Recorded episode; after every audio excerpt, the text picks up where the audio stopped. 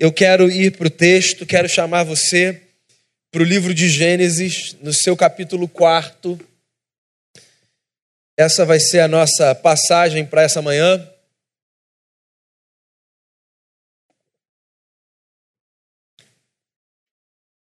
Livro de Gênesis, capítulo 4.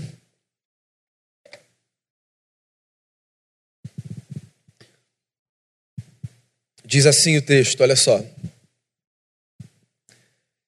Adão teve relações com Eva, sua mulher, e ela engravidou e deu à luz Caim.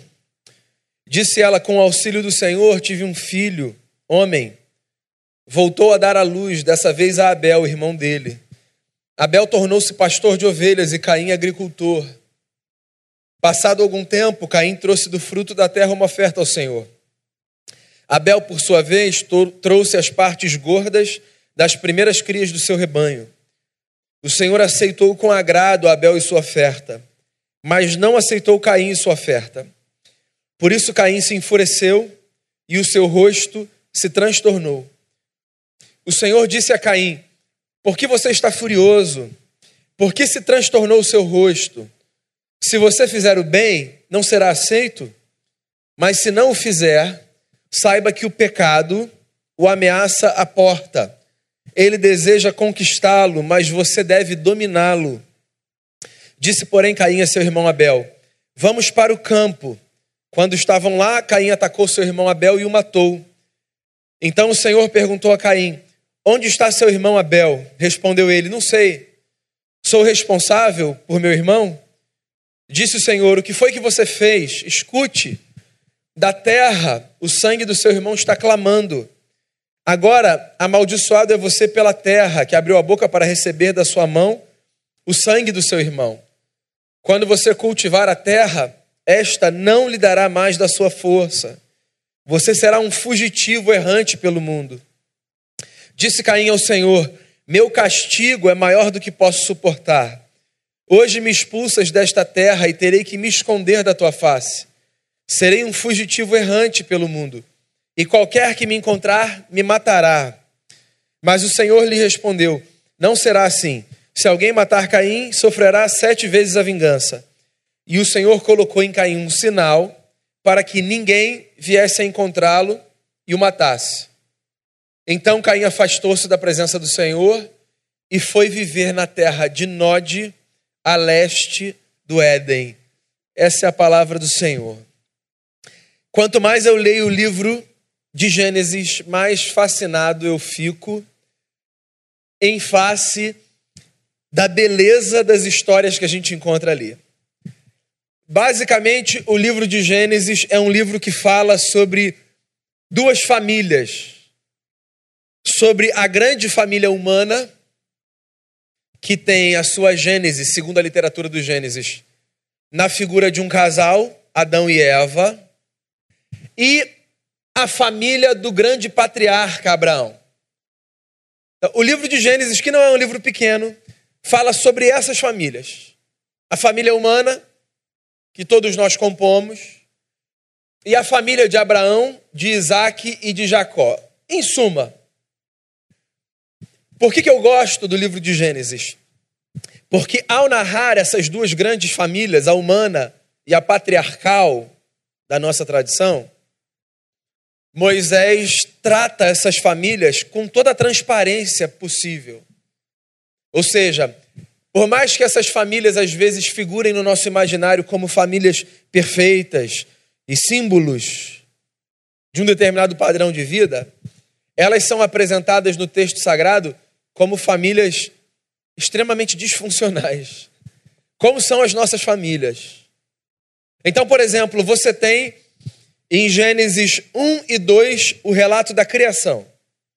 Como o mundo foi feito, como a primeira família veio a existir. Em Gênesis 3, você tem o estabelecimento do caos na grande família. O que na teologia a gente chama de a doutrina da queda. E em Gênesis 4, você tem, de maneira mais esmiuçada, detalhes da vida do primeiro núcleo familiar. que, pense comigo, por ter sido criado bom, tinha tudo para ser um núcleo funcional. Deus fez homem e mulher, Deus disse isso é muito bom. Eles rompem com Deus. E talvez no capítulo 3 de Gênesis a gente não tenha dimensão dos efeitos dessa ruptura.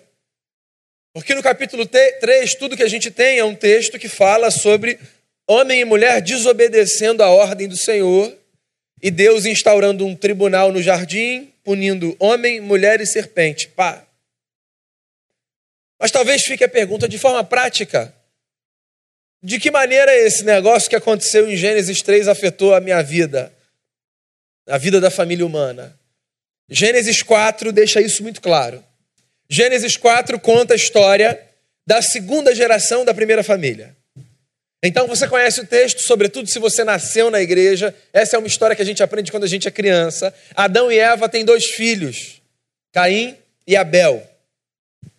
Um é agricultor, o outro cuida de animais.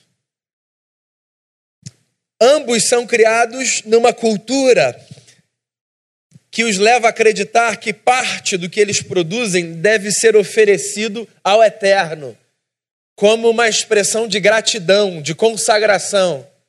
Essa é uma das coisas mais bonitas na tradição religiosa. Nós, de fé, e essa não é uma exclusividade cristã, diga-se de passagem, em outras religiões você vai encontrar o mesmo comportamento. Nós, de fé, através de ritos, e leia rito aqui de forma positiva e não negativa, nós tentamos expressar a Deus de forma simbólica o nosso reconhecimento e a nossa gratidão diante da verdade de que tudo aquilo que a gente tem vem dele. Então a gente faz orações em momentos simbólicos para dizer, Senhor, a gente sabe que isso vem do Senhor e a gente te agradece. No dia do aniversário, a gente ora pela nossa vida, a gente ora pela vida de outra pessoa.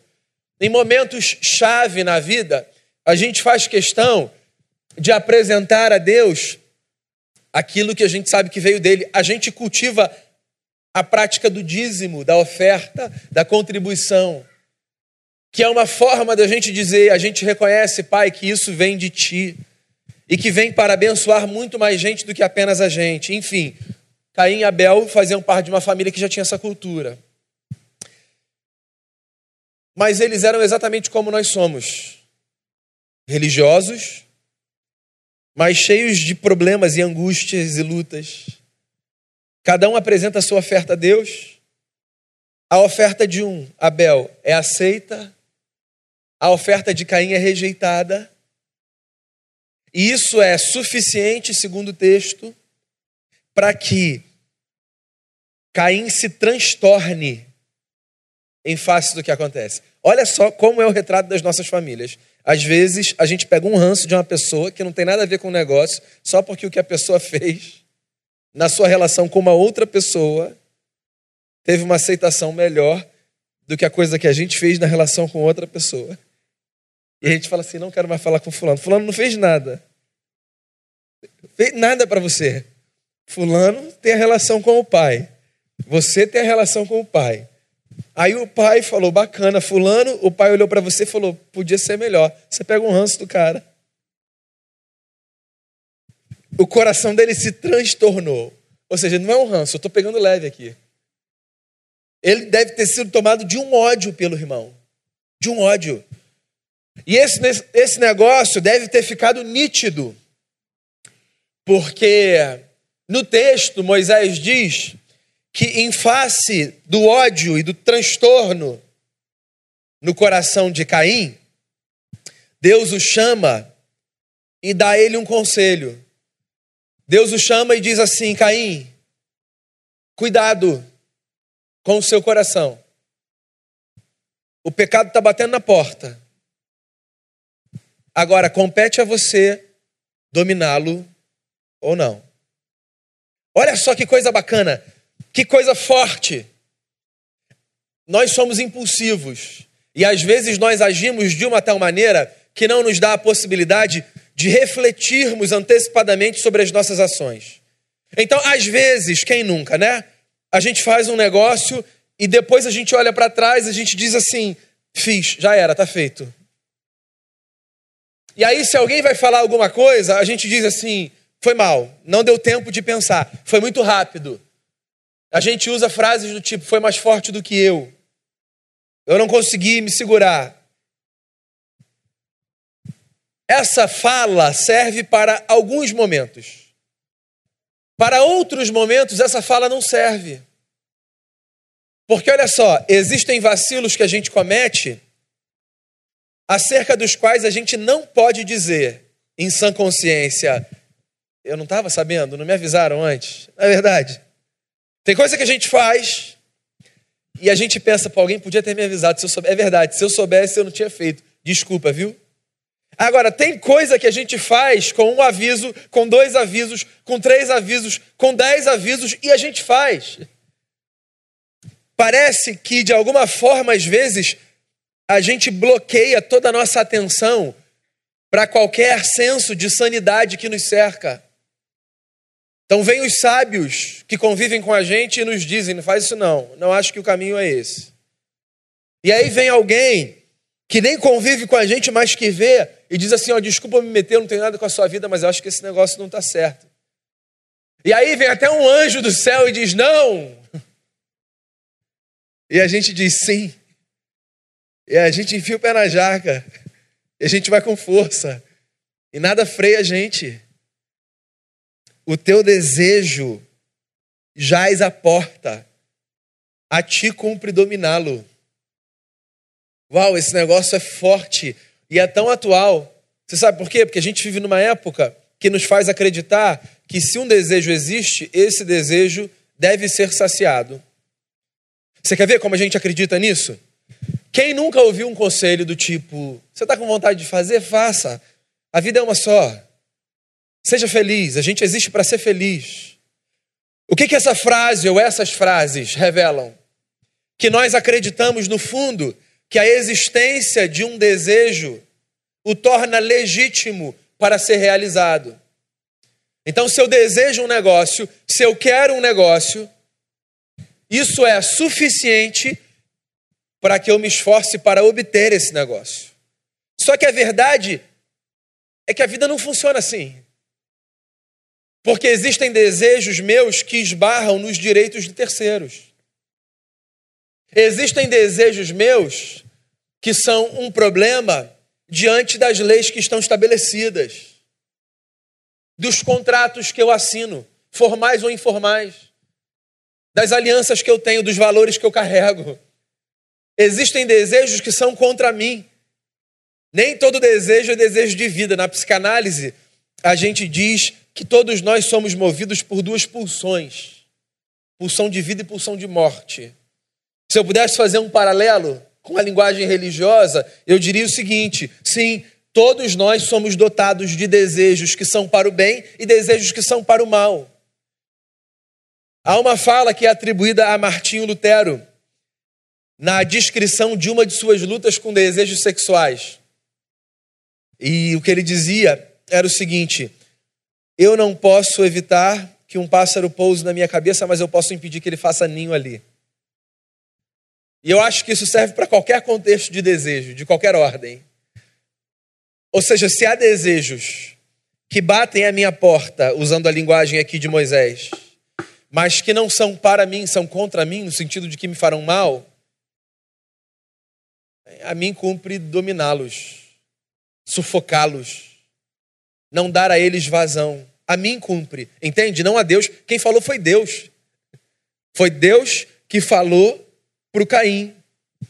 O que significa que não dá nem para a gente dizer depois, pô, senhor, por que, que o senhor não me ajudou? Pô, cara, eu estou falando para você, não faça. Vai botar na minha conta agora? A fala foi dada, mas o ódio do Caim foi tão grande pelo seu irmão que ele bolou um plano. Homicídio doloso, qualificado. Ele pensou, ele disse assim: vamos para o campo, vamos dar um passeio, vamos dar uma volta, vamos no Parque Chico Mendes, vamos dar uma volta, vamos dar uma caminhada na praia, vamos na cachoeira ali em Vargem. Vamos. E aí eles foram irmãos. Você se protege de um irmão? A menos que esteja muito claro que há algo de errado nessa atmosfera, nesse ambiente, você não se protege diante de um irmão. Você vai. Por que, que nós nos sentimos feridos de maneira mais intensa quando somos apunhalados pelos de perto? Porque nós nos vulnerabilizamos aos de perto. Nós não imaginamos que nós precisamos nos proteger dos de perto. Os de perto são irmãos e irmãs. Mas os de perto também ferem. Nós também ferimos. Nós somos também os outros que ferem. Vamos para o campo, querido irmão. E aí eles vão. E aí, simples assim, no campo, o Caim resolve tirar a vida do Abel. E ele o mata. E ele volta para casa. Como se nada tivesse acontecido. A primeira família da Bíblia é uma tragédia. E ele volta como se nada tivesse acontecido, talvez, provavelmente, porque ele tenha feito o que fez, num espaço que desse a ele a certeza de que não havia olhos na sua direção. Meu pai não está aqui, minha mãe não está aqui. Dá para eu fazer, ninguém vai me ver. Uma lição? Sempre tem alguém que vê. Certo? Sempre tem alguém que vê. Hoje, então, nesse tempo, meu amigo, de estamos sendo filmados o tempo todo, você lembra daquela placa? Sorria, você está sendo filmado? Ela não faz mais sentido desde a década de 90, certo? Ninguém precisa ser lembrado de que está sendo filmado. Todos nós estamos sendo filmados o tempo todo. Por olhos humanos, por olhos robóticos, Há uma espécie de Big Brother da vida, o olho que tudo vê. E aí Deus diz assim a Caim: O seu irmão, Abel, onde ele está? Sabe quando uma criança faz besteira? E você vai perguntar a ela quem foi que fez isso? e ela não espera nem você acabar a fala, denunciando que ela sabe que foi ela, porque ela não sabe nem o que você vai dizer, e ela já diz assim: Não fui eu. O seu irmão está onde? E aí o sujeito, o sujeito, quando é audacioso, é audacioso, né? Ele olha para Deus e ele diz assim: Por acaso eu sou responsável pelo meu irmão?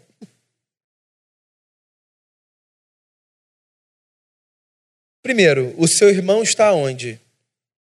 Eu estou ouvindo, vê se você consegue ouvir. O sangue dele está gritando da terra. Isso é de um simbolismo. Deus escuta o clamor do sangue que grita da terra. Não há nada que passa incólume aos olhos do Senhor. Nós fechamos os olhos para as tragédias, fingimos que elas não acontecem uma vez acontecidas, nós tocamos a vida como se elas não nos dissessem respeito, mas elas nos dizem respeito. Quando uma criança é morta, isso nos diz respeito. Quando uma pessoa, por causa de um celular, é morta, isso nos diz respeito. Quando alguém num planeta que tem alimento para nutrir todos os 7 bilhões de habitantes, quando alguém nesse planeta morre de fome, isso nos diz respeito. Fecharmos os olhos para esses fatos não nos torna menos responsáveis do fato de que o sangue da terra clama. E se nós colocamos tampões nos ouvidos para não ouvirmos o clamor do sangue da terra, esse problema é um problema nosso. Mas Deus ouve o clamor da terra. E ouve também o nosso clamor, o seu e o meu. Nós, os que pela graça de Jesus ainda estamos aqui, com o coração batendo, com saúde, com vida. A Bíblia é a história de um Deus que ouve clamor. O livro do Êxodo começa com um Deus que ouve o gemido de um povo escravizado e que diz assim: Eu vou socorrer vocês. E se existe um ponto de contato que a nossa história pode fazer com quase todas as páginas da Bíblia, é o ponto de contato do nosso sofrimento com o sofrimento de qualquer pessoa diante da constatação de que Deus nos socorre sempre que a gente clama por Ele. Sempre. O sangue do seu irmão clama. Eu sei o que aconteceu. Não finge, não finge, é o que a gente fala para o nosso filho. Não finge que você não sabe do que eu estou falando, porque eu sei que você sabe do que eu estou falando. Vamos conversar. Senta aqui. Mas quando a gente vacila, a gente tem resposta pronta. A gente já sabe o que a gente vai dizer. E aí, a gente nem se dá o trabalho de ouvir e processar o teor da pergunta. Eu não sou responsável. Quem disse que eu sou responsável pelo meu irmão? Eu sou, por acaso? E a essa pergunta fica um silêncio no texto. Mas é aquele silêncio autoevidente. Sabe quando você está numa conversa, em família? Que é aquela conversa onde você conhece e é conhecido. E aí, você está conversando, a pessoa faz uma pergunta, cuja resposta ela sabe, é óbvia, e é uma resposta contra ela. Mas ela pergunta mesmo assim, só de desaforo ela pergunta. Ela já desistiu de disputar força, porque já caiu uma bomba na consciência dela e ela já sabe, não tem mais o que argumentar. Mas ela pergunta mesmo assim, só para sair por cima. E aí você faz assim, ó. E aí você sai. É uma resposta, não é? Fique com o barulho da sua consciência. Seja ensurdecido por esse silêncio. Você sabe qual é a resposta? Eu não vou te dar o trabalho. Eu não vou me dar o trabalho de te responder. Caim, que pergunta é essa, cara? Como? Eu sou por acaso eu sou responsável pelo meu irmão? É, é porque são irmãos e é porque você matou, cara pálida. Inclusive, se, se você entender o texto na literalidade, e entender então que só havia quatro pessoas no planeta, assim não tem nem muito o que discutir, Caim. Seu pai e sua mãe estão em casa. Só tem vocês aqui na floresta. Caim, vamos acelerar esse negócio, meu amigo. Vamos para a próxima. Aí, olha o que o sujeito faz, vê se isso não é a nossa família. Quando ele tem consciência, ele, ele vira a mesa. Porque Deus fala assim: agora você vai ser um errante pela terra. Seu trabalho agora vai ser penoso. Agora você vai ser perseguido. Você entende que Deus não está assim lançando um feitiço. Deus está deixando claro que nós nós arrastamos pela vida as consequências dos nossos atos. Nós arrastamos. Nós carregamos o peso das nossas escolhas. Nós podemos até ressignificar as nossas escolhas, mas nós não podemos, não temos como viver fingindo que o que foi feito não foi feito. A gente pode ressignificar, perdoando, não levando em conta, mas o que foi feito foi feito. As páginas escritas estão escritas. Eu não posso desfazer o negócio que eu fiz. Eu posso não fazer de novo se não foi legal. Eu posso repetir se foi bacana, eu posso tomar como um exemplo, para o bem ou para o mal, mas está feito. Então o Caim tem que lidar com esse fato. Você matou seu irmão, cara. É isso. Mas ele assume esse lugar de vítima. E ele diz assim: agora a minha vida está uma desgraça. O cara matou o irmão, o cara deixou no coração do pai e da mãe um luto que ninguém deveria passar. E ele está discutindo a desgraça da sua vida. E aí começa então um transtorno de personalidade narcisista. Meu Deus do céu. O cara está falando de si. O mundo está caindo. Ele provocou um caos ali. E ele está falando que para ele vai ser, vai ser muito difícil eu viver. Já viu isso? O sujeito destruiu a vida de todo mundo. Aí você vai conversar. E ele fala assim: é, vai ser muito difícil para mim daqui para frente. Calma aí, não vamos falar de você agora não. Vamos ver aqui o estrago que você fez. Vamos olhar para o outro. Olha para o lado. Deus é tão bom que Deus pega essa síndrome de vítima do Caim E na sua misericórdia, Deus diz assim: Caim, tudo bem, eu, eu vou te proteger. Eu vou colocar uma marca em você. E quem te ferir, vai ser, você vai ser vingado sete vezes. Deus é tão bom que no meio das nossas disfunções, Ele ainda oferece graça e misericórdia para a gente continuar a nossa vida. Você entende que a sua família funciona não porque você faz parte de uma família funcional. Porque o Caetano Veloso já disse, é verdade, de perto ninguém é normal. Eu não estou aqui criticando a sua família, não, tá? Eu, assim, nós somos disfuncionais, ponto. Nós somos. Nós temos problemas. Todos nós, todos nós. E quando mais cedo a gente se der conta de que nós temos problema, mais fácil vai ser colocar a nossa vida no lugar certo. Porque colocar a nossa vida no lugar certo, nesse sentido, passa por chamar a Deus, na sua graça e na sua misericórdia, para ser mediador das nossas relações. Porque ainda tem uma coisa mais louca. O Caim, depois de matar o irmão, depois de se fazer de vítima, de fingir que não sabia o que estava acontecendo, e de receber um convite da graça para viabilizar sua vida, sabe o que ele faz? Vira as costas para Deus e vai embora. Se você continuar o texto, que eu não li, você vai descobrir que o Caim constrói uma cidade para si. No mundo antigo, as cidades eram um espaço de proteção. Fora de uma cidade você estava vulnerável. Dentro de uma cidade você estava protegido. Esse cara ouve Deus dizer assim: Eu vou te proteger. E como é que ele responde? Dizendo: De mim e da minha família, eu, eu garanto. Então tá bom. A vida é sua. Faz a escolha que você quiser. Mas a verdade, meus amigos, e eu me encaminho para o final da minha fala, é que a gênese desse problema, a gênese desse problema, dessa tragédia, está numa informação que a gente não necessariamente tem quando a gente lê o texto no nosso idioma. Caim matou Abel. Abel é uma transliteração no português de um nome hebraico, Revel. Você sabe o que significa Revel, o nome de Abel? Nada. Por que, é tão fácil para Caim matar Abel? Porque a gente não se importa com quem não é nada.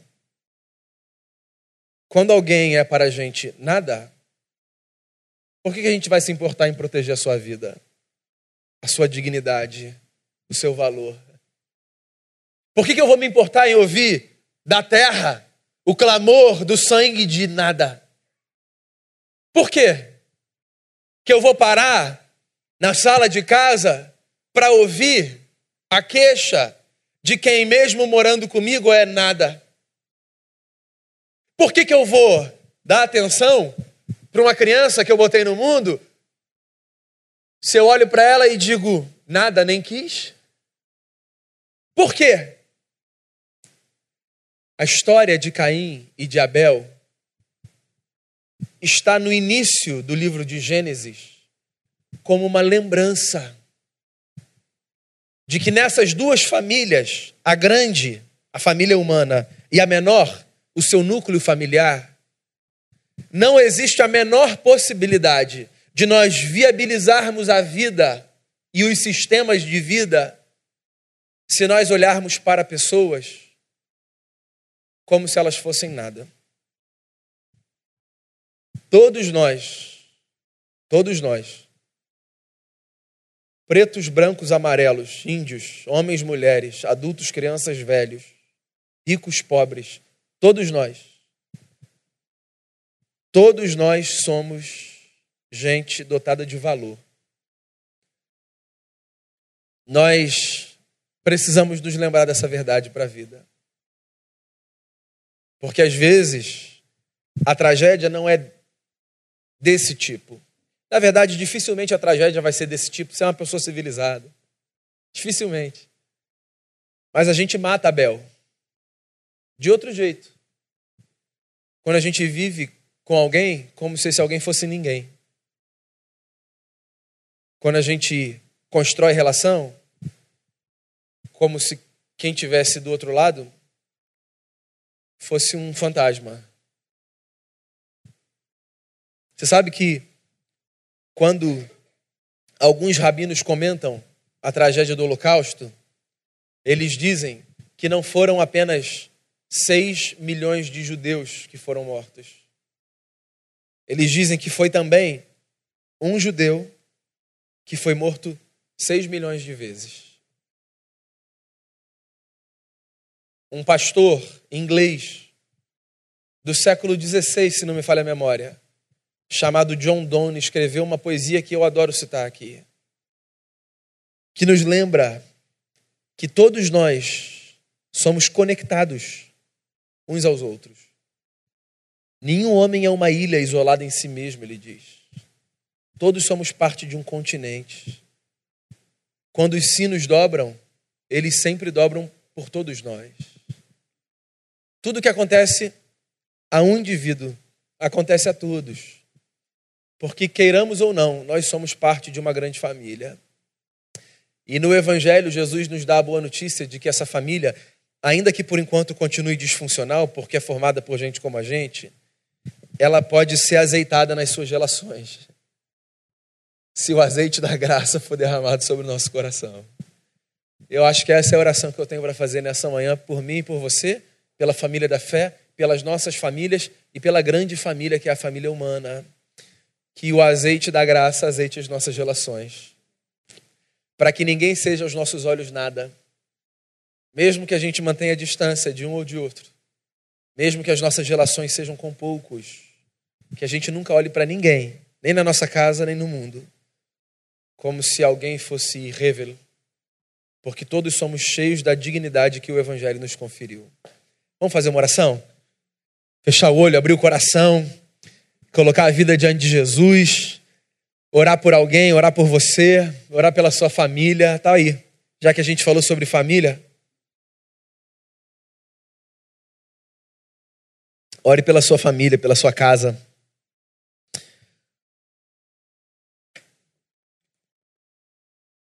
Ore pelas famílias que sofrem. Ore pelas famílias que celebram.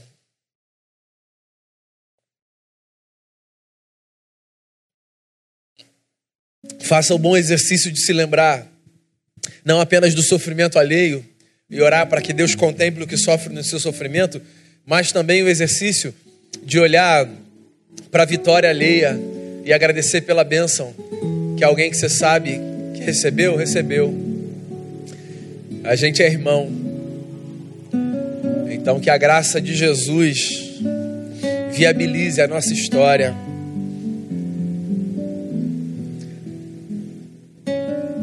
Jesus, é bom a gente ser uma família, muito bom. Bom ter voltado hoje cedo lá do retiro, onde parte dessa família está celebrando a fé, a amizade, o amor. Bom voltar para esse lugar onde parte da nossa família está.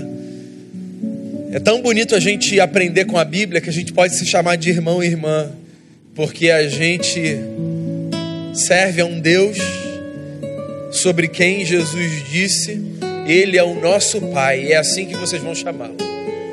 Então o Senhor é o nosso Pai e nós somos irmãos e irmãs juntos diante de Ti. Em oração, cada um por si, um pelo outro. Em oração pelo que celebra, em oração pelo que chora. Reconstrua em nós, Senhor, eu te peço por bondade, esse senso de comunidade, às vezes enfraquecido pela velocidade da vida. Reconstrua em nós esse senso de pertencimento a um povo, que a gente, que a gente, Senhor, celebre a vida comunitária, porque a vida comunitária é uma grande bênção.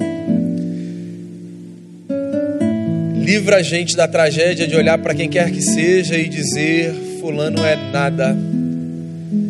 Que a gente viva uma vida reconhecendo o valor de cada um, não apenas pelo que faz, pelo que tem, pelo que oferece, mas porque todo mundo é objeto do mesmo amor dos céus.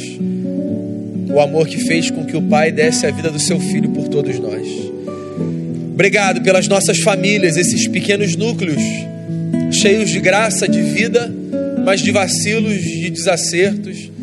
A gente apresenta a Ti, as nossas famílias, que elas sejam sempre objeto da Tua graça, que a Tua misericórdia viabilize a continuação da nossa história, porque sem o Senhor nós estamos completamente perdidos. Abençoe esse domingo, tudo mais que a gente fizer depois que a gente sair daqui que a tua palavra seja fonte sempre de sabedoria para a nossa vida. Em nome de Jesus, o nosso redentor amado. Amém. Amém.